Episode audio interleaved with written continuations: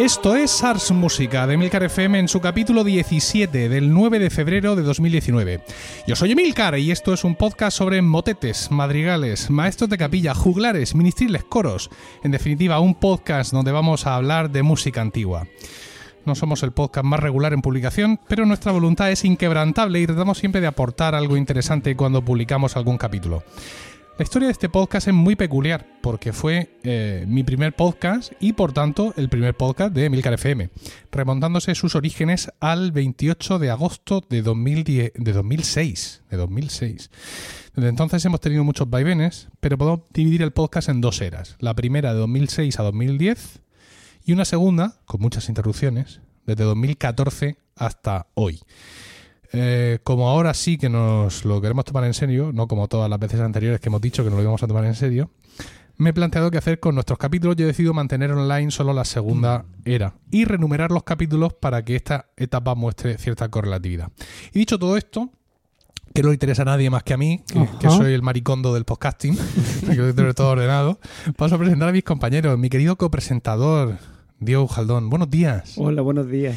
Y también tenemos con nosotros precisamente a eh, otro de los compañeros que nos acompañó en nuestro último podcast en abril de 2018, es José Miguel Morales. Hola, ¿qué tal? ¿Cómo estáis? Y también tenemos con nosotros a otro que iba a venir a eso de abril, pero que eh, no pudo venir al final porque no sé qué le pasó. Pero hoy sí ha venido. Manuel Soler, buenas. Hola Emilio. Bueno, nuestra intención es que a partir de ahora seamos los cuatro los participantes habituales en, en el programa. Habrá que quedar un día con, con Pero Luis para que nos haga una foto y ponernos en el banner y, y todo eso. Porque ahora estamos solo Diego y yo. Eh, entonces esto va a ser inicialmente para dos cosas. Lo primero, para que sea mucho más rico en aportaciones el programa. Y segundo, para poder mantener cierta constancia. Es decir, porque vamos a ser los cuatro, pero tampoco vamos a pegarnos un tiro si no estamos los cuatro. Es decir, si son tres o Sí. dos, uno ya no, pero dos, tres, pues sí, siempre podemos sacar adelante el programa. Dicho lo cual, vamos al, al tema del, del capítulo, del capítulo de hoy. Y es que viene a ser una especie de continuación del capítulo que grabamos el 22 de mayo de 2015. ¿Os, os acordáis? Claro, me acuerdo. ¿Cómo olvidarlo? Bueno, eh, decíamos entonces y volvemos a decir ahora porque he copiado y pegado del guion de aquel capítulo. Tanto si somos muy devotos de la música antigua como si somos aficionados light, existe un corpus de obras que es de sobra conocido por todos. Y no me refiero solo a los grandes monumentos del barroco, sino también a un gran número de obras y colecciones del Renacimiento. Por ello, hoy queremos compartir con vosotros alguna obra y o autor que puedan no ser tan conocidos. Es que cuando un texto está bien escrito, Sí, sí. o sea, Ya. se, se recicla. ¿Quién se va a bien. acordar de hace cuatro años? Cuatro añicos de nada, Vale. eso no. Entonces hemos decidido eh, hacer esto por orden cronológico. Es decir, según hemos traído eh, obras y va- hemos visto los autores y vamos a empezar por el más antiguo de los autores que queremos proponeros hoy, que es eh, John Brownie. Brownie como, como los chocolatitos estos. Mm, ¿no? Con nueces. Seguramente sí. Sí, John Brownie que eh, nació en 1453 y eh, murió, murió, claro, en 1500. Y Manuel va a ser el que nos va a introducir eh, a John Brownie y a su música. Bueno, pero, pero estamos diciendo brownie, pero no lleva ahí. ¿no? Es brownie. Es Brownie, claro. Con una. E. ¿Y eso no se pronuncia Brownie? Yo qué sé cómo se pronuncia. Pero brownie, el, el dulce, lleva una I. Sí. ¿no? Brownie. E. Ah, Yo siempre he dicho Brown, pero Brown. tampoco Bueno. lo sé. Brown como la máquina de afeitar. Como si no hubiera la E. O como la esposa de Hitler. Pues está aquí Diego, que es Sí. nuestro Brown. referente del nazismo. bueno, pues entonces emplazamos a Juaniquilator eh, Ajá. para que nos corrija con impertinencia como suele hacer. Claro. ¿Vale? Sí. En cualquier caso, John Brown o Brownie, Manuel, eh, háblanos. Muy bien. ¿Vosotros pensáis que yo he venido aquí a hablar de John Brown? Sí, sobre todo porque me, lo- no lo- me lo has dicho y me has hecho además que busque las obras de las que quieres hablar. Quiero ¿Qué decir, no. va? Os he engañado, os he A engañado a todos. Yo he venido aquí a contar una teoría, a haceros una pregunta sí. y acabar con una confesión. Pero todo esto tiene que ver con la música antigua. Sí, sí, sí. Vale, sí. entonces me Entonces, vale, me vale. Me vale. Venga, empezamos con la teoría. Venga. Eh, Acaba, acaba con música antigua, ¿eh? Va bien. La idea es eh, una cosa que llevo pensando tiempo, ¿no? Que es como que la música de Mozart y Beethoven es así un poquito la, la- la que todo el mundo recibe más fácilmente, la que le llega más fácilmente a todo el mundo. Y conforme nos vamos yendo más hacia, hacia nuestros días, cada vez como que cuesta más, ¿no? Tú coges Brahms y ya, bueno, Brahms, pues sí, hay mucha gente que le gusta, pero si sigues con Mahler, ya ahí a lo mejor perdemos gente en el camino. llegamos a Schomberg y, ahí ya, Ya hemos ya os estamos perdiendo algunos de vosotros. Incluso. Y si ya llegamos a la segunda mitad del siglo XX, Stockhausen, otra gente por allí ya. buah, ahí ya Sí. no, no. Está hecho un solar. No, digamos que cada vez. Y a esto le juntamos un puntito en el que conforme más vas avanzando, conforme vas dejando gente en el camino, te sientes como, como más importante de alguna manera. Es como, ah, yo sí disfruto a Stockhausen, no como el resto de gente. Pero bueno, vamos hacia atrás, que seguramente aquí. Es donde me interesa más vuestra opinión. Porque hacia atrás pasa lo mismo, ¿no? Donde Mozart se programa mucho, llegamos Bach, bueno, sí, Bach. A, nosotros nos gusta mucho, pero ya, ya hay gente que no le gusta tanto. Pero este es el final del barroco. A Bach llega mucha gente, pero a Monteverdi ya llega menos gente, ¿no? Pero, Y- pero Vivaldi hecho un es salto un muy largo. Sí, es un grit. sí, sí, un salto muy largo para ti, pero hay De, gente de que... la Baja Monteverdi te has comido ahí. y- Me he comido mucha gente, pero si te das cuenta, eh, conforme vamos para atrás, Sí, vamos, la tendencia. eh, sí, y, y es es- hay gente que sí llega a Monteverdi, sí llega a Barroco, pero ya llegamos al Renacimiento y aquí ya estamos nosotros, aquí calentitos. Con la eh, música prebarroca. eh, Los que tenemos que estar. los que tenemos que estar, Victoria, porque no, todo el mundo le gusta Victoria. Es que Victoria no es para todo el mundo. Claro que sí.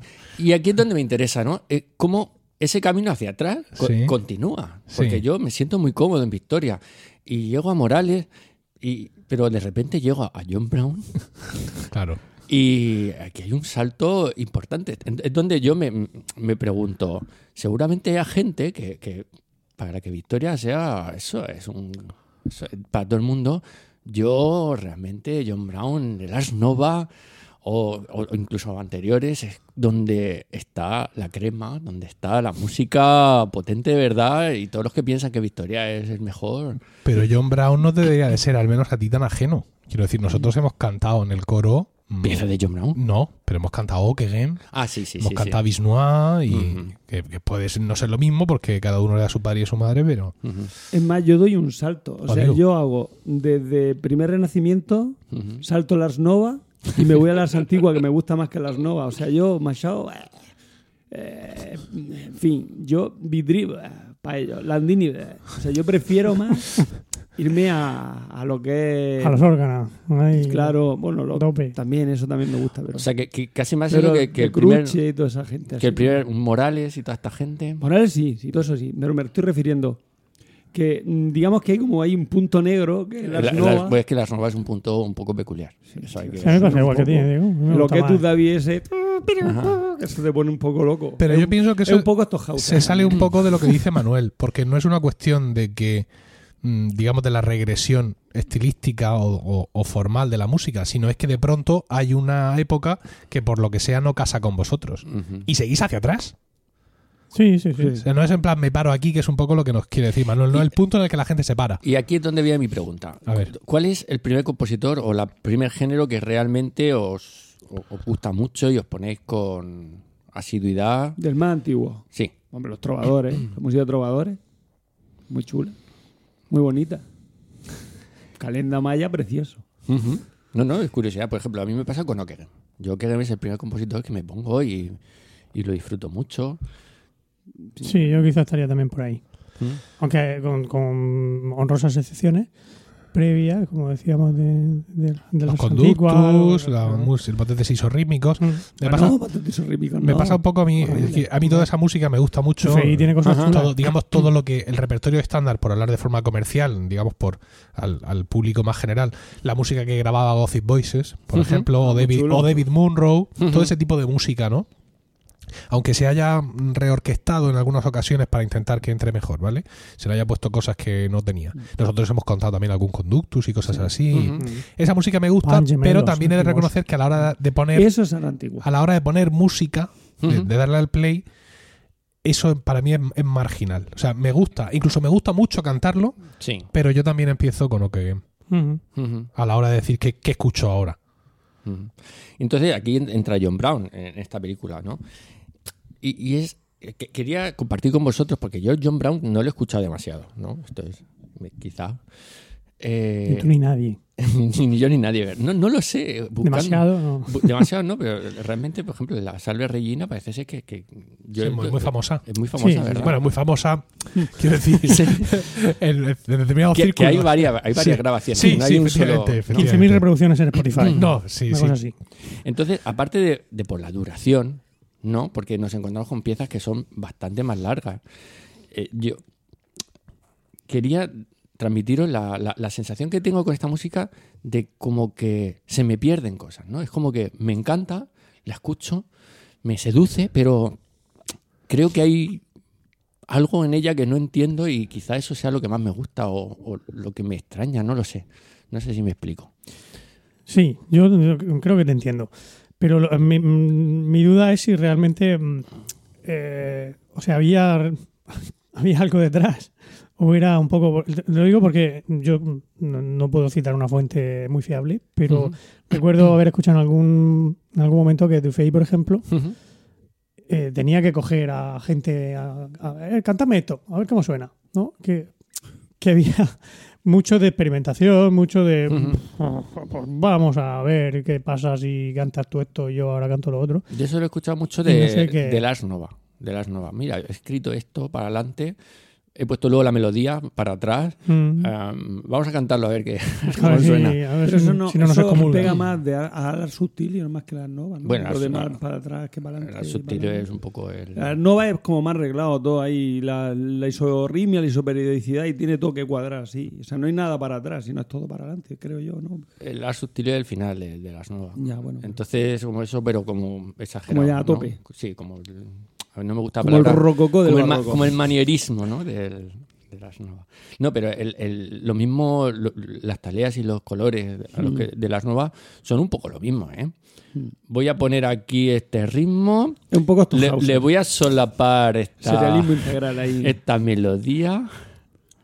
A ver qué pasa. A ver cómo Y por encima voy a componer dos voces nuevas, pero a ver. Pero bueno, está viendo ¿no? sobre un poco sobre, sobre este compositor y habla sobre frases que se remontan hasta el cielo, que era un compositor eh, en el que la innovación es muy importante, en el que la imaginación ¿no? es, es muy interesante. Y quizá lo, lo que más me gusta a mí es que lo, lo han emparentado con, con Monteverdi, en el sentido de que, de que tiene una paleta de colores y de emociones. eh, Los afectos, eh, los afectos de John Brown. Claro, no, no llega a ser los afectos, pero, pero un poquito, un poco sí que realmente consigue unos colores eh, muy variados a lo largo de sus piezas. Y Emilio, quizá este sea un buen momento de poner un ejemplo para que nuestros oyentes sepan de qué hablamos. Eh, la Salve Regina, Claro. por ejemplo, vale, vamos a poner eh, la Salve Regina de John Brownie en versión de Grande la Boa.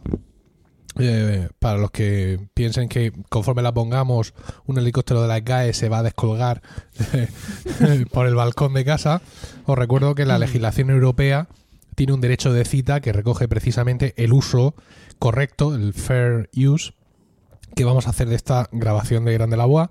Eh, vamos a enlazar eh, todas, todas las versiones que vamos a poner, las vamos a enlazar al notas del programa para lo que luego podáis recurrir a ellas. Vamos a escuchar entonces un- unos instantes de esta Salve Regina de John Brownie con Grande la Boa.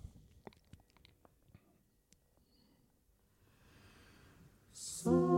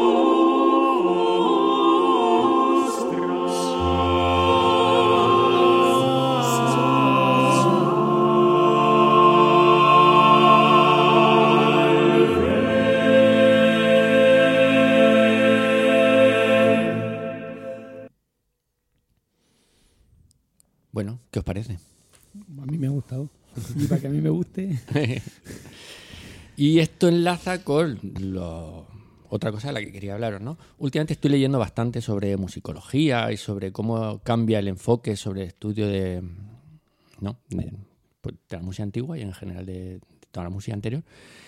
Y cada vez más se está dejando de lado la idea del compositor y de la obra del compositor y los estudios más recientes se están centrando mucho en la interpretación. O sea, digamos que no es tanto la obra, el papel, sino el momento, la concreción real de esa música en la realidad. Y por eso quería traer esta versión de Grande la Boa, porque no sé si conocéis este grupo.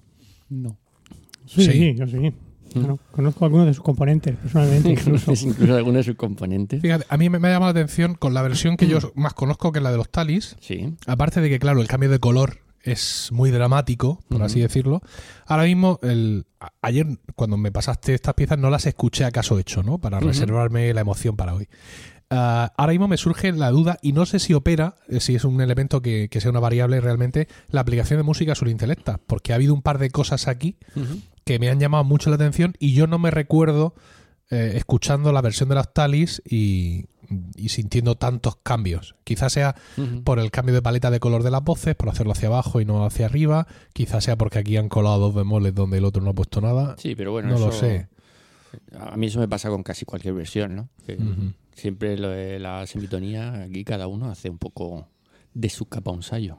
Claro, No pensabas que no iba a decir que cualquier cosa que no sea los talillas te, te emociona. Eh, no, no, no.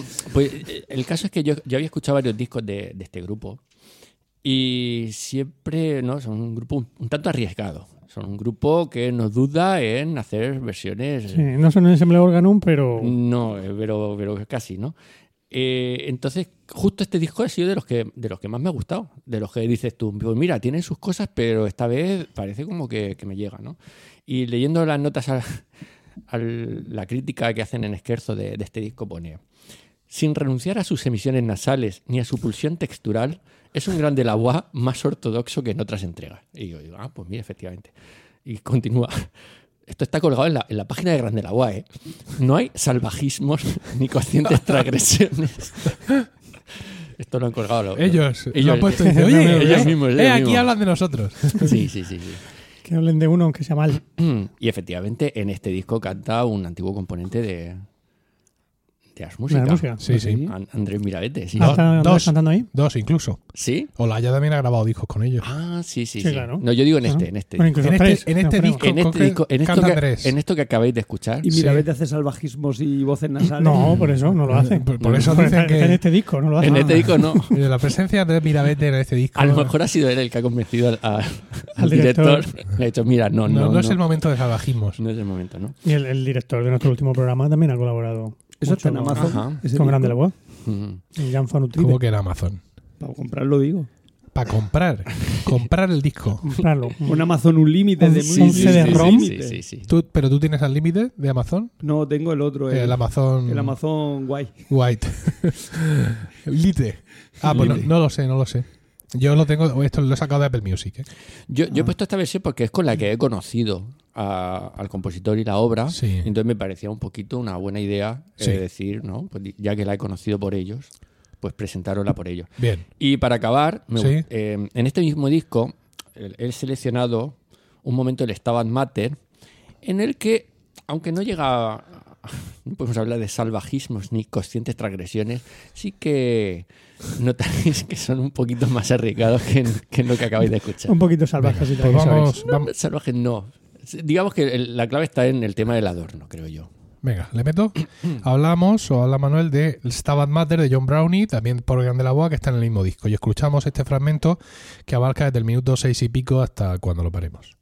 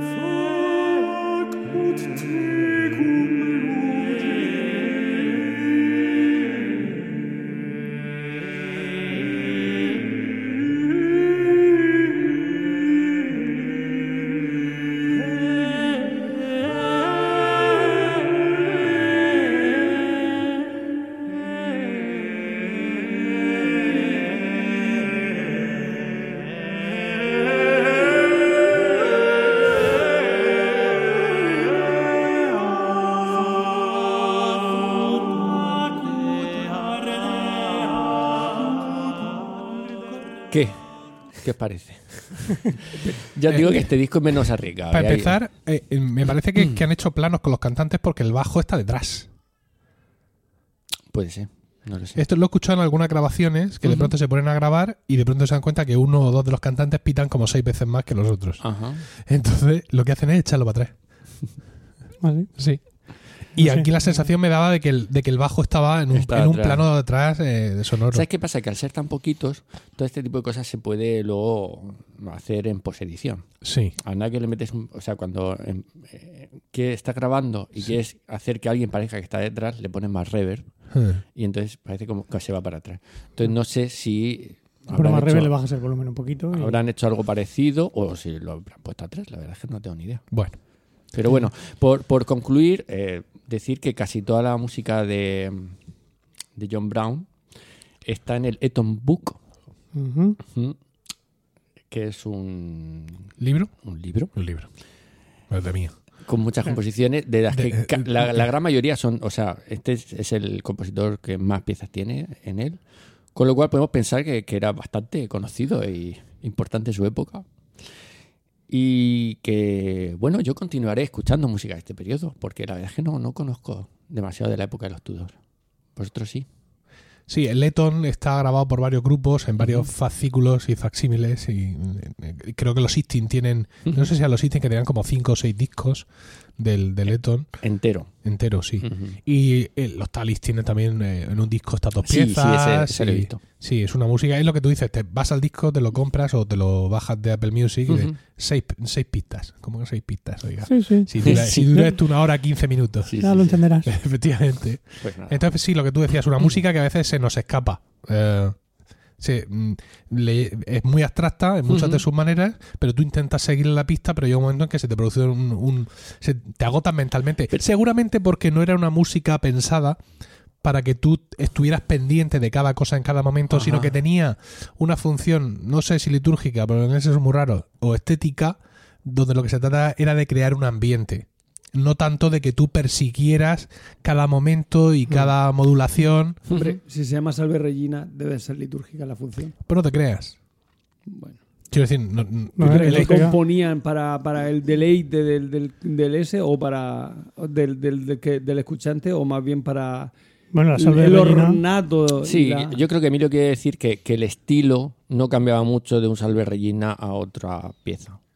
Yo eso lo empiezo a ver en el 16, ¿no? Que es cuando notas, ostras, esto es un Requiem y suena a Requiem. y sobre todo nosotros tenemos muchos ejemplos de música que mm, es- a- aparentemente tiene una forma litúrgica, pero no lo es. Yo no creo Sí. que en ninguna misa de pronto pararan a los cinco minutos de haber empezado y se cantaran el Gloria de Vivaldi No entero. toda la música sacra es litúrgica. Es litúrgica, efectivamente. Eh, la- En el Hmm. caso del Salve Regina, pues no, no hay una liturgia. Bueno, yo ahora mismo no tengo. Ahora no.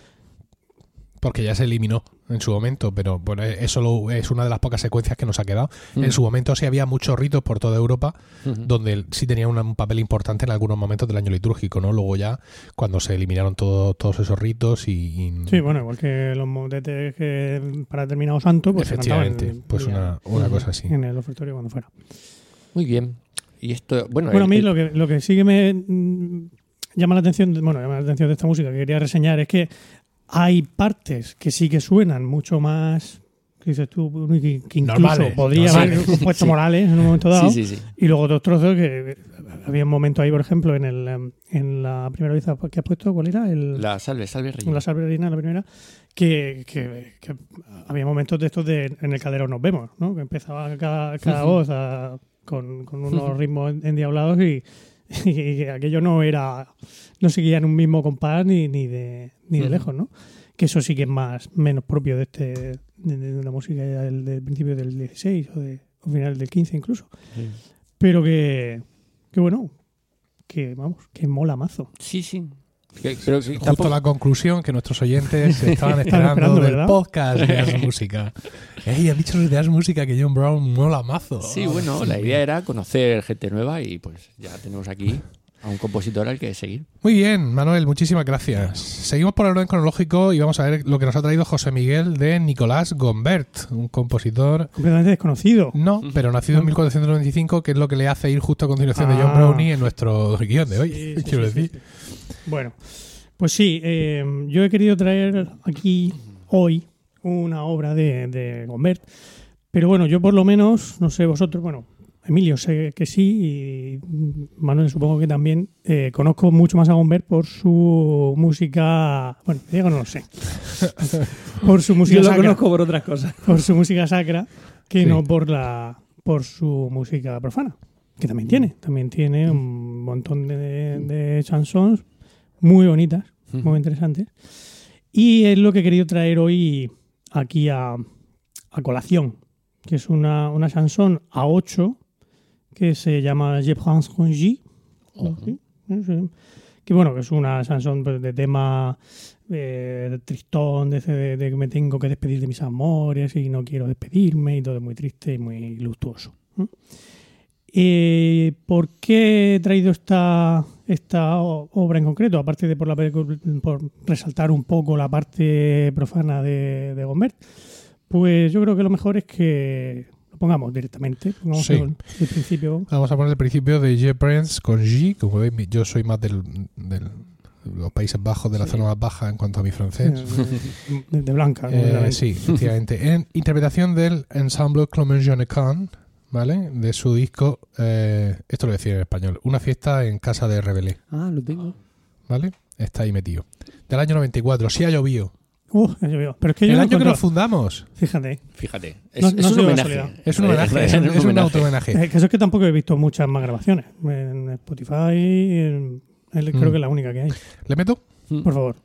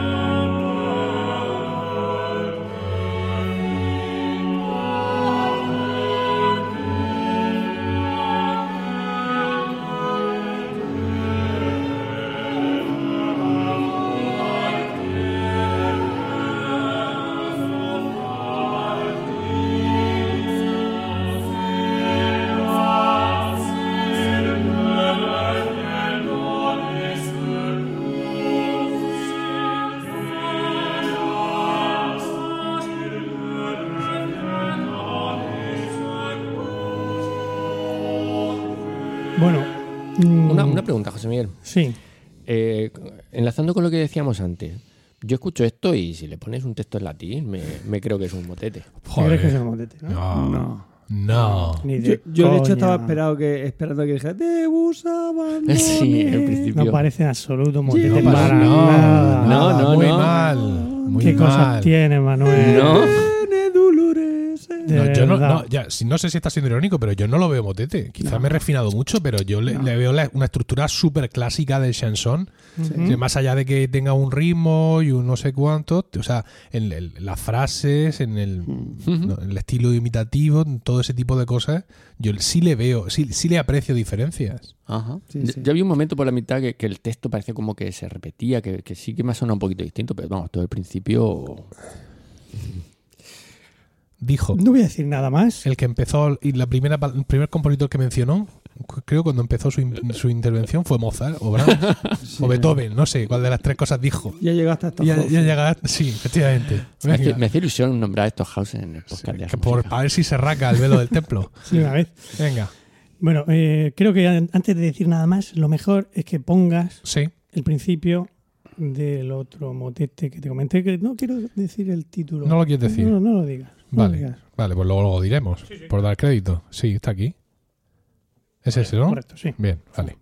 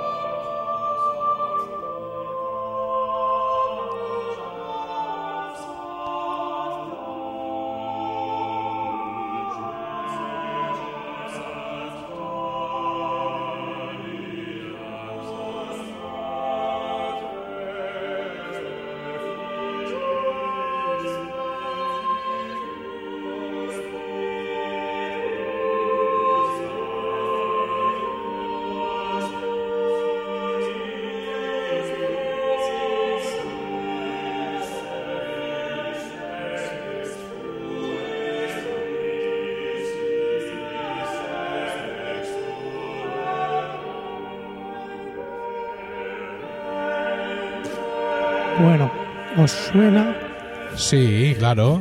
Sí. una pequeña trampa? No, pero no, muy buena trampa, pero me, sigo manteniendo. Lo que pasa es que hay un problema en la, hay un problema en la trampa.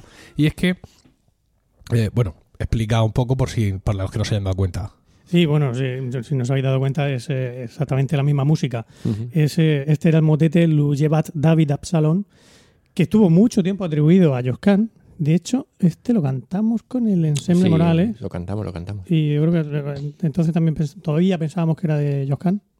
¿Puede ser? No, no creo porque aquí este lo que hemos escuchado es la versión de Henry's Age, Sí, sí está claro desde, que es del año 96. desde el año desde el año 21, se- 1921, quiero Sí. decir, se lleva poniendo en duda la autoría. Pero, Ah. bueno, pero me, su- me quiere mencionar que nosotros pensamos entonces que la partitura que nos llegó ponía Joscan y nosotros dijimos pues Joscan. Eh, y bueno, sabréis, mm, um, os habréis dado cuenta de que es exactamente la, la misma, la misma música. Sí. Y es que resulta que todos los motetes a 8 que tiene Gombert, absolutamente todos, son contrafacta de esta chanson. Y lo tiene con varios textos. Tiene Tulerum Domine, Pero con, todo- todos con la misma música. con la misma música. sí. Qué maravilla. Así también hago yo motete. Es mi nuevo compositor favorito. Lo que pasa es que es, es, compli- es medio complicado esto, porque claro, hemos escuchado mm, dos versiones de dos grupos que entienden la música de forma muy distinta. Ya. Mm. Un momento, porque estamos en casa y tengo aquí un hijo. Estoy grabando el podcast, cariño, no puedes interrumpir de esta forma. Di que sí, que puede. habitación. ¿En ¿Cómo que de qué? En su habitación. Tira. Esto es el podcasting. No. Pero cierra la puerta. Mi cifú. Manuel, ciérrala tú. Bueno, disculpad. Eh, hemos escuchado versiones como muy, muy, muy opuestas mm, Sí. a- de la forma de entender la música. O sea, el ensemble Clement Jenecan, no sé si lo podríamos acusar, Manuel, de salvajismos, No, No, No, eso. pero No, no. la textura de las voces, Es más ligero. Dominique más- Bisset, Sí. Ay, sustituyendo voces por gambas. Sí. Bueno, Y- pero, pero Dominic Bisset está súper contenido. Sí, Sí, para sí. lo que es Dominique Para lo Bisset, que- sí. para lo que viene El, siendo. el propio fraseo, la propia musicalidad del idioma. Mm. Quiero decir que realmente eh, es, una, es una trampa, entre comillas, muy bien puesta porque eh, eh, como muy radical el cambio de pasar a eso a los Henry's Age, que son primos de los Talis Scholar, primos lejanos, en cuanto a que eh, tiene una versión mucho más estricta, pero muy, muy bien traído. Muy bien traído. Pues está, eh, aparte de, de Lugeva David, eh, está Tulerunt Dominum, con el- la misma música, y Sustinuimus Pacem, Pero la original es, es la profana. la original de la profana. Que eso es lo que, lo que, lo que más gracia me hace todo esto. Sí, sí. ¿no? Que siempre parece que se ha acusado a, a la música profana del Renacimiento de tener menos calidad ¿no? frente a, a la sacra.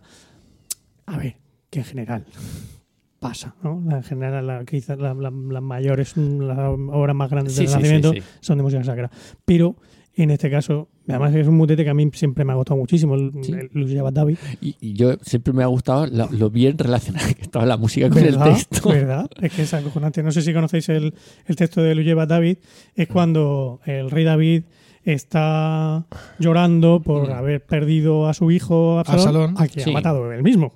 Bueno, bueno, no, no, Bueno, no, lo lo ha había matado él mismo, mismo. perdón, no, sí, se había encontrado él, lo, lo había matado su- sus soldados, porque Sí. se había quedado enredado los cabellos en el, en el árbol aquel, entonces los Sí. soldados del rey David que estaban en guerra, pues se lo, se lo cargan. Y cuando los soldados le cuentan la noticia al rey David, pues él rompe a llorar y Él dice... sube, se va, porque Mm. claro, en realidad mm, todo el mundo estaba muy contento porque habían ganado la guerra. Claro, Y entonces él se retira a sus a habitaciones los y, y llora. Y llora y dice aquello de que ¿por qué no he podido morir yo en vez de, en vez de mi hijo? Y es verdad que, que, el- que- que encaja perfectamente la, música con ese texto. Pero, chico, esto es, esto es reutilización. Y, Pero total. Bravo, Yo- bravo. y luego, eh, bueno, esto- Cazados, cazados. eh, tremendo. Esto solo para, para terminar. Eh, Je pense con G es la primera parte de Lujevat David. Lujevat David luego tiene una segunda parte, Sí. que es Porro Rex. Que, Porro No- significa finalmente, ¿eh? Bien. que la parte en la que, en la que el rey David se echa ceniza sobre la cabeza y esas cosas que hacían los judíos, cuando estaban muy tristes. Y mm, ¿Lo siguen haciendo? pues no lo sé. No, no, no. ¿Hay algún judío en, que- Que nos esté escuchando. No, ahora? en, en, en Emilcar FM sí tengo controlados dos o tres oyentes que son judíos. Ah, perfecto. pues Lo mismo alguno se pasa por aquí y nos cuenta. Seguramente. Que, que, pues ese porro Rex también está basado en otro en otro motete. Eso no es una no es una no es una chanson, es un motete que se llama Tú sola es Virgo. Ah, pero sí, fíjate, que tú sola es Virgo, estoy, estoy leyendo ahora mismo. Está basada a su vez en un anónimo, en una chanson anónima del siglo XVI que se llama Je, Je mis mon cœur. Perdonad mi francés, que no es de blanca, pero es de No, un poquito más arriba. No Nicolás Convert trabajaba menos que el sastre de Tarzán. Efectivamente. Es que estaba Pero de tú ocupado. sola es Virgo no, he Lo- conseguido Lo yo cual también se me ocurre en un momento dado podríamos hacer la integral de los motetes a 8 de Convert. ¿Verdad? En plan, Sí. qué trabajazo. Sí, sí, sí, sí. Oye, será difícil darle una interpretación distinta. No te uno, creas. ¿eh? Ah, no te creas. Pues eso, que yo no he encontrado ninguna grabación de Tú sola es Virgo. Si encontráis alguno, mm, o la grabáis, me, me hacéis llegar, por Muy favor. bien. Vale, magnífico. Ah, gracias a vosotros. Hola, estupendo. Seguimos. Seguimos con Diego José Morales. Diego José Morales. Dios mío, Diego José somos Ujaldón. como hermanos, pero Sí, Diego José Ujaldón, que según sus propias palabras, sabedor de que solo ibas a traer motetazos, he intentado traer algo ligero. Y nos va a hablar de Antonio Valente, nacido en 1520 y muerto en 1580, y de su obra La Gallarda Napolitana. Sí. Mm, napolitano. Hablar. José, ahí tienes magdalenas. Ah, es verdad. Eh, les he- les he- como es sábado por la mañana, los he agasajado con magdalenitas. Las hay de chocolate y sin chocolate. Qué Esto bueno. es. Y agua toda la que han querido. Mejor con chocolate. Y si alguno quiere un café, se lo pongo también. No, no es necesario. Quiero decir, ha entrado mi hijo a preguntar por su madre, creo que puedo salir yo a traer un café No, o sea, no. sin parar la grabación. Bueno, Diego, Bueno, empiezo. venga. Bueno, pues Antonio Valente es un, un organista italiano del Renacimiento y bueno, mm, era ciego de nacimiento, lo cual de nacimiento no, se quedó ciego cuan- en, en su infancia, con lo cual tiene su mérito para tocar un instrumento musical como era el órgano, ¿no? Es que parece que, que, que- que para ser organista había que ser ciego. Sí, sí. Sí. Si no era ciego, no. Pues fue organista en Sant'Angelo a Nilo, en Nápoles. Y bueno, tiene publicada mm, entre su música, tiene, bueno, sobre todo tiene música para, para teclado. Tiene la intabulatura de címbalo, eh, que tiene una fantasía, seis ricercares, un salve regina, tres intabulaciones, eh, es que lo estoy traduciendo al inglés, y seis partes de variaciones y tres danzas. Bueno, pues dentro de esas tres danzas está la que traigo, que es la gallarda napolitana. La música de danza en el Renacimiento, como bien sabéis, era muy importante. Menos para aquí estos malditos que solo les gustan los motetes. Y, y, bueno, y era muy habitual. Pero, pero porque yo no estoy en el renacimiento. O sea, yo para entretenerme puedo ver Netflix. Ya. No tengo que estar pegando brincos. Pues entonces, pues- entonces, ¿qué van a hacer si no? Bailar gallarda. Ya te digo. Y bueno, esta me gusta porque. No, mi, ar- mi argumento no ha hecho mella en él. No, sigue pensando Bueno. que soy maldito. Mm, mm, Bueno, me dijeron que tenía que traer una obra muy poco conocida y dije, "Hostia, pues voy a tirar por la danza. Por, por la danza encima bajo con, con bajo con, con bajo ostinato, con lo cual este hombre seguro que no conoce. Bueno, seguro que, Me que no me pone el veto. I was told. No, di la verdad. Di la verdad. Di Sí. que querías traer la lamentación de Que me gustan mucho. Pero sí, pero es que están en los anuncios de la tele. Es que estoy seguro que hay películas. gente que no la conoce. Sí, claro. claro. y gente que no conoce el Mesías. Pero no por Mm. eso lo traemos. Bueno, Venga. El caso es que, bueno, este hombre eh, estaba muy influenciado. mm, Recordemos que Nápoles era un reino español en aquella época y estaba muy influenciado con, por, por Diego Ortiz. Eh, la música de Diego Ortiz, la, mm, la música para bajo ostinato de Diego Ortiz, la recercada, ¿no? Eh, entonces dije, ¿qué traigo? ¿El pasamezzo antiguo, el pasamezzo moderno de Diego Ortiz o la romanesca y tal? Digo, no, porque me va a decir aquí el Emilio que estas son muy conocidas. Entonces traigo esto que es mejor conocido, pero que también es ligerito y divertido. Has hecho bien, Diego. Claro, y digo, aquí no me van a pillar. Bueno, eh, es una gallarda, una gallarda, para los que no sepan lo que es, es una danza en 6x8 y, y lo que hace, que va acompañada con la, a- de una pavana, sabemos que en el Renacimiento iban en pareja, y esta gallarda tiene un bajo ostinato que empieza con, a ver si me acuerdo, Dale. sol, sol, sol, mi, fa sostenido, fa sostenido, fa sostenido, sol, sol, mi, para luego pasar a Manuel. Sol do rem. Son No veo cántalo. Canta el hombre. Sol, sol. Sol, sol, Re, re, re.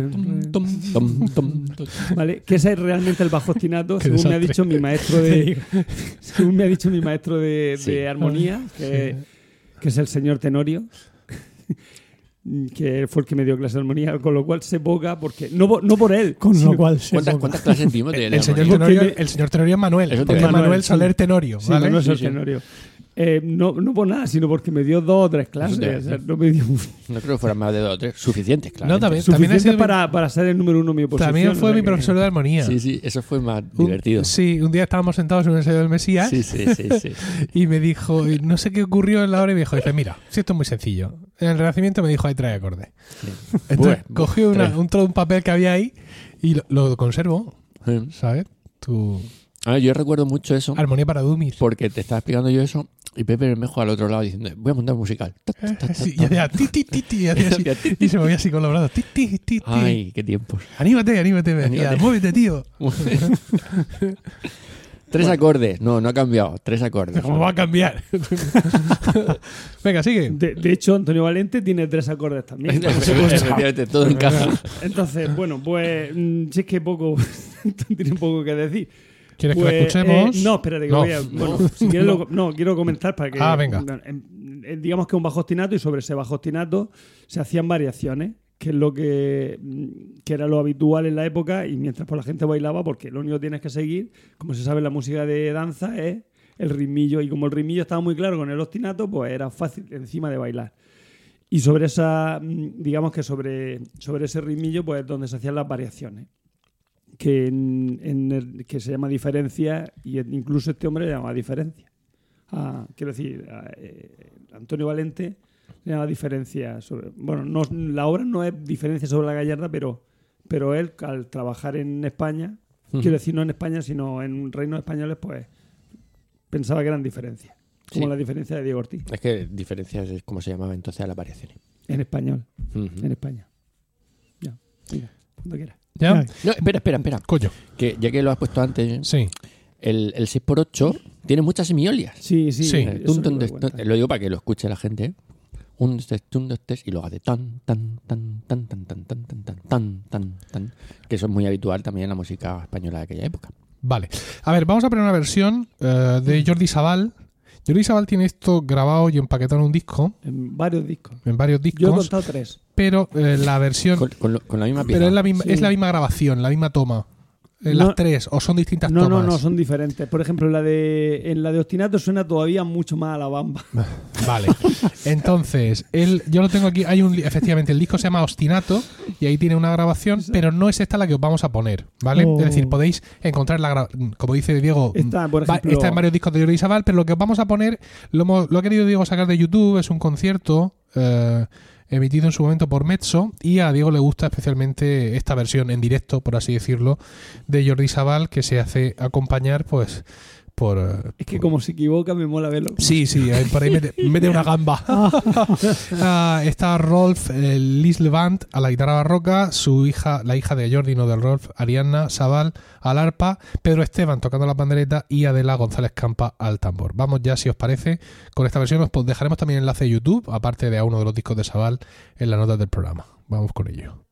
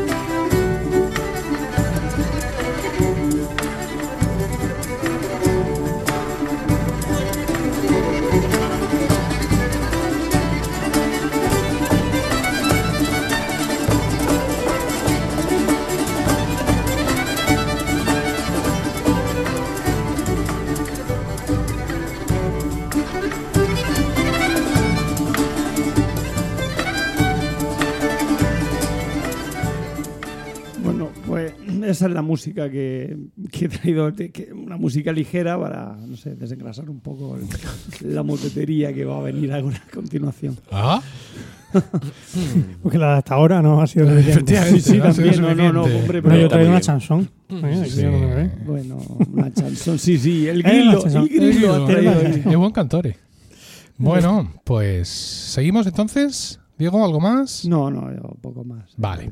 Venga, pues yo voy a hablar eh, de eh, Peter Phillips, eh, nacido en 1560, fallecido en Non-conductor. 1628, efectivamente, y su motete Eche Vicit Leo. Vamos a hablar un poco de Phillips, porque en la historia de su vida eh, ah, viene parte del interés que puede tener este, que no deja de ser uno de los compositores menos conocidos del Renacimiento inglés. Vamos a ver por qué. En vida fue conocido por ser un virtuoso del teclado, como el compositor, Valente. efectivamente, y además publicó diversos arreglos y variaciones para teclado de motetes y madrigales de autores pues como Lasso, Palestrino o Caccini. Su rollo era ese, aunque también tiene música sacra, pero básicamente eh, su fama, sus publicaciones, sus trabajos eh, estaban en torno a eso. Él se formó en la Catedral de San Paul en Londres con Sebastian Westcott, quien fuera anteriormente eh, también el maestro de William Byrd. De hecho, desarrolló con Sebastián una relación muy íntima y con su familia, él, él vivía con ellos e incluso está en el testamento de este hombre, es decir, que tuvo una relación afectiva casi familiar también eh, con él. Eh, como era católico, al igual que le ocurrió a otros muchos católicos y otros muchos, muchos músicos católicos, en 1562 tuvo que salir por patas del Reino Unido y eh, pasó por Flandes, estuvo un tiempo en Flandes antes de llegar a Roma. Eh, allí en Roma estuvo al servicio de Alessandro Farnese, trabajó también en el Colegio Jesuita Inglés y también estuvo al servicio del barón Thomas eh, Paget. Paget se escribe Paget. Es, es otro inglés, un noble inglés también exiliado. Con, con este, con el barón Paget se viajó por toda Europa, conoció España, otros muchos países, etcétera, etcétera, y finalmente, en el mismo año de la muerte de su patrón, en 1590, se estableció definitivamente en Amberes con su esposa. En Amberes tuvo un pequeño incidente, y es que fue detenido, acusado por, eh, por otro inglés de haber participado en un complot contra la reina Isabel. Pero bueno, allí hubo un juicio y se demostró que de aquello nada y siguió su vida sin problemas. Es decir, el, digamos, el- está la parte del exilio y este incidente como notas geopolíticas de Peter Phillips. En 1597, eh, eh, eh, eh, eh, sí, fue contratado en Bruselas como organista en la capilla de Alberto VII, archiduque de Austria. En el cambio de siglo tuvo que ver el fallecimiento de su esposa y de su hijo, tras lo cual se ordenó sacerdote, recibiendo algunas canonjías que le permitían completar sus rentas en la corte. Por su posición en la corte y todo esto, pues pudo conocer y frecuentar a otros músicos de la época como Frescobaldi y John Bull. Falleció en, 1680 en 1628 en Bruselas, donde permanece enterrado. A ver, ha vuelto aquí Emilio IV y quiere babalenas. Venga. ¿Quieres otra para tu hermana? Sí, venga. ¿Es que no quedan de chocolate? No. No. Nos las hemos comido todas. Esto es el podcasting casero, señores. Venga, tira. que estoy hablando de, de- de- estoy hablando de Peter Phillips. No tiene respeto. Muchacho. Venga. Bueno, a lo que íbamos. Eh, esta vida que os he que os he relatado brevemente la reconoceréis como una vida de compositor continental. O sea, esta no es la vida de un músico inglés, es la vida de cualquiera de los compositores que nosotros conocemos de Italia, de los Países Bajos, e incluso algunos españoles, es decir, me voy para allá, Sí. publico aquí, hago unas chapucillas por aquí, estoy con este duque, viajo con este varón. Sí, sí. Es decir, todo Mm. ese rollo, y eso pues evidentemente se refleja mucho en, en su música, porque hemos de recordar eh, que él sale del Reino Unido con 22 años, ya formado musicalmente, evidentemente, pero luego las influencias que él recibe y, y todo esto viene del continente y de todo este entorno que él frecuenta y visita. Por eso, claro, no es un compositor inglés al uso, porque no suele hacer la música inglesa que nosotros conocemos, y Pero tampoco. pero, tam- pero tampoco es un compositor eh, muy excepcional, mezclado con todos los demás que tienen, digamos, que, que tienen el estilo, vamos a llamarlo Sí. continental, por abreviar un poco. Tiene un poco de los dos estilos, ¿no? Sí, bueno, pero menos del, Del inglés. Menos menos, del del- inglés. menos del inglés, sí, Ajá. esa es la realidad.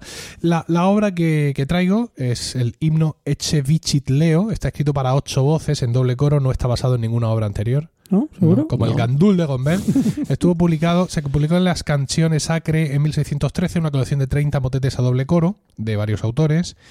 Y eh, aquí vemos cómo Phillips trata de imitar conscientemente el estilo antico, por así decirlo, y, y de una forma, digamos, especialmente conseguida. ¿no? Vamos a ver el- un dominio muy completo del lenguaje de doble coro en una obra, en un motete 100% romano, que salvo por un par de apuntes desde mi punto de vista melódicos y rítmicos, podría ser firmado por Palestrina sin, sin ningún tipo de, de rubor. Vamos a escuchar, si os parece, eh, un- unos... Emilio, no vuelvas a entrar, por favor, ya en serio, ¿eh? Todo aquí es que uno quiere, lo deja entrar, hace la gracia y se le sube la barba. Esto, recomendación para los podcasters padres, ¿vale? No dejéis que entre la tercera vez, como hemos hecho nosotros. Ah, os decía, vamos a escuchar el comienzo de Eche Vicit Leo en la versión de El Currende Consort, Currende de Vocal Ensemble, mejor dicho, que es el coro, dirigidos por Hermann Stinders, eh, y es una versión muy contenida donde vais a poder ver seguramente en un minuto o así todo lo que os he, todo lo que os he comentado. Vamos con ella.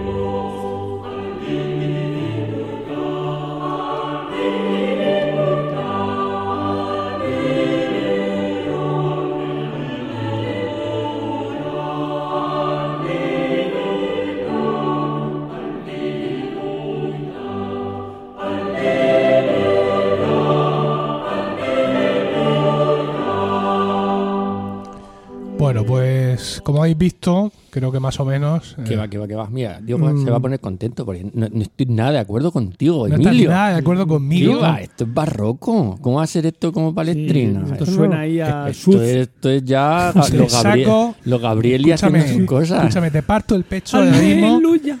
Te saco ahora mismo cinco modelos de Palestrina. ¿Qué va? Ah, ah, pero, o sea, pero con los ojos, cerrados, ¿eh? Y- o sea, no es que los seleccione.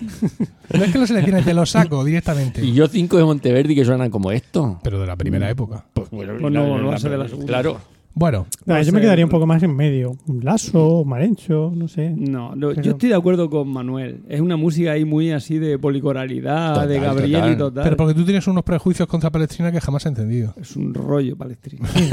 Bueno, No es prejuicio, ¿eh? es, es un dato. Es un, es un hecho objetivo. bueno. Un hecho A ver, eh, que, que- que no lo digo como de, de mérito, solo digo que yo veo aquí más estilo moderno que, que estilo antiguo. Hombre, Bueno, en fin. La policoralidad, Cory Sí. Etcétera. Bien, esto ya va. Es bajo continuo. ¿no? Bueno, pero eso ya es una cuestión de la interpretación. Como si Palestrina no usara. mm, ¿Bajo continuo? Bajo continuo no, Ah. pero, pero por varios coros sí. Policolaridad. Sí, sí, y Victoria, sí, sí. Sí. Claro. Bueno, el texto es un texto no litúrgico. Está basado en el capítulo 5 del Apocalipsis, versículos 5 y 8. Y dice, dice Eche vicit leo de tribu Judá, radix, etcétera, etcétera. Es decir, he aquí el león de la tribu de Judá, la raíz de David, ha vencido para abrir el libro y desatar sus siete sellos. Y os va a llamar especialmente la atención. ¿Qué, qué, qué, qué, qué- qué música tan alegre para ¿Verdad? el texto. Sí, sí. Y os va a llamar la atención especialmente el texto de la segunda parte que dice Dignus es agnus qui occisus est accipere virtutem, lo que viene a ser el cordero que fue inmolado es digno de recibir el poder, la riqueza, la sabiduría, lo que en inglés Ah. se dice Worthy is the lamb Oh. that That was was slain slain to receive power and, Riches. and wisdom and strength. strength. Ah, no. Ah, Eso es del Apocalipsis. Sí, Fíjate. claro. De hecho lo pone en la parte. Esto es el Mesías, ¿eh? el Worthy, la última pieza del Mesías. La. Sigita Zapón, sí, justo. Y bueno, pues sí, efectivamente, esto es lo que hay. Bueno, bueno, y es una obra, pues, eh, para mí muy interesante. La obra es más larga de lo que he puesto, ¿no? Sí. Se ven otro tipo de recursos. Y para mí eh, me recuerda mucho a algunas horas de Palestrina que tiene a doble coro, aligeradas, por así decirlo, ¿no? Sin un poco, sin, sin, la, sin la curva palestriniana medida con compás, ¿sabes? Eh, que esto tiene que caer aquí por mis huevos. Sí, la sino con- efectivamente, sino con, con mucho más ligero y Sí, sí. de hecho eh, al, al- escuchas diálogo cuando la primera vez que escuchas diálogo te llama la atención porque bueno en muchas ocasiones esta música suele ser un poco más grávida pero a mí me, me- me gustó mucho y eso que la primera versión que escuché no fue esta fue la versión del coro Monteverdi no sé si sabéis que el coro Monteverdi en los últimos eh, 10 años ha grabado un par de discos de música renacentista No. que se podía haber ahorrado perfectamente incluso nos los podía haber ahorrado Mm. al, al resto de la humanidad Entiendo que no te gustan. pero los han grabado aún así Ah.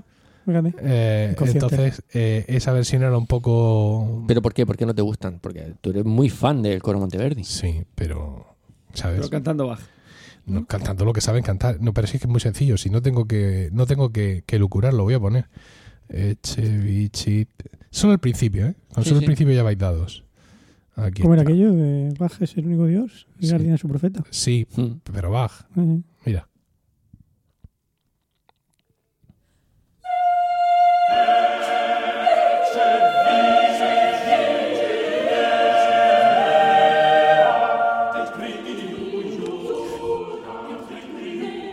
Esto sí que está aligerado. Sí, esto básicamente. Piensan como yo, ¿eh? Piensan que es barroco. Sí, esto, para mí. esto básicamente es dándose patadas en el culo. ¿vale? Venga, que se nos pasa la hora del té. Entonces, bueno, pues la, la otra versión, la del currente, te permite mm, Sí. entender lo que pasa y ver más cosas por dentro. Esto seguramente cuando vas de gira por el Camino de Santiago queda muy efectista, pero. Sí, No hay ninguna Bueno. prisa por abrir los sellos de la eh, no, no, no, ninguna. Pues eso, mm, un poco el Peter Phillips es un compositor que nos puede sonar, haberlo visto por ahí en un disco, por ahí rebotado. Nosotros en, en Ars Música hemos hecho, hemos dedicado mucha atención a la música inglesa, pero Aquí no hemos cantado no nada hemos de cantado Peter nada de- Phillips, ¿no? y aquí tenemos el motivo. Ah. ¿Por qué? Porque Ah. para cantar música de compositores no ingleses, eso tenemos el resto de los programas. Sí. ¿Vale? Porque realmente, pues su música, insisto, no, no es que su música sea toda así, pero realmente a la hora de la música sacra, pues es lo que cultiva, porque son los ejemplos que tiene eh, más cerca ya cuando su estilo adquiere madurez y ya pues se olvida un poco de lo que aprendió allí en, en San pueblo. Pues ya está. Todo esto, como ya os hemos dicho, lo, lo vamos a poner en la nota del programa con todo lujo de enlaces y todas esas cosas. ¿Y algo tenéis que decir? ¿Alguna cosa más? No. ¿No? No, yo muy contento de haber conocido a. No conocía. a- Bueno, a Converse sí, pero la pieza no. Y, a- y de Peter Phillips no tenía referencias. Claro. Sí, Valente también. Y Valente también, Valente también le gusta. sido No. Sí, vale, entonces sí, sí, sí. Si no gusta Valente no pasa nada. No, no, no. Lo que pasa es que no hemos llegado al sitio donde se equivocan. Son- ¿no? Sí, se Sí, la voy a sí. por ahí. Hay- A Ah, hay no me alguna cuenta. ver, no se equivoca, es algún gato que suena. Ah, bueno. Sí. Es una gamba. Sí. No, eh, un poco No, pero es llamativo, es llamativo. ¿eh? Ahora, no me he pues, fijado. Como os pondré el enlace de YouTube, pues lo podéis, lo Pero podéis echar un ojo. Cualquier música en- de bajo ostinato es divertida. O sea, que Sí. os invito a que la escuchéis. Bueno, nuestra idea es mantener cierta constancia de grabación, aunque no sabemos cuál. Lo mismo eh, un capítulo cada dos meses o, cada cuatro años. o cada mes y No. medio. No, una cosa así. Sí. Pero vamos, estamos en contacto ya, vamos a hacerlo de una forma... Vamos a, vamos a hacernos la foto, que eso... mm, Eso hace. Eso hace equipo. entre- Team hace building, equipo, team building. ¿vale? Nos hacemos la foto porque ahora solo, solo salimos Diego y yo en el, en el banner y nos hacemos la foto y eso... Sí. ¿Vale? Mm. Bueno, pues esto ha sido todo en este décimo séptimo capítulo de Ars Música. Muchas gracias por el tiempo que habéis dedicado a escucharnos. Esperamos de corazón que os haya resultado entretenido y saciante. Esperamos vuestros comentarios en emilcar.fm barra Ars Música con una V en lugar de la U porque somos así. Allí también encontraréis otras formas de contactar con nosotros. Nos despedimos hasta el próximo capítulo y recordad lo que dijo Sancho. Donde música hubiere, mala cosa no existiere.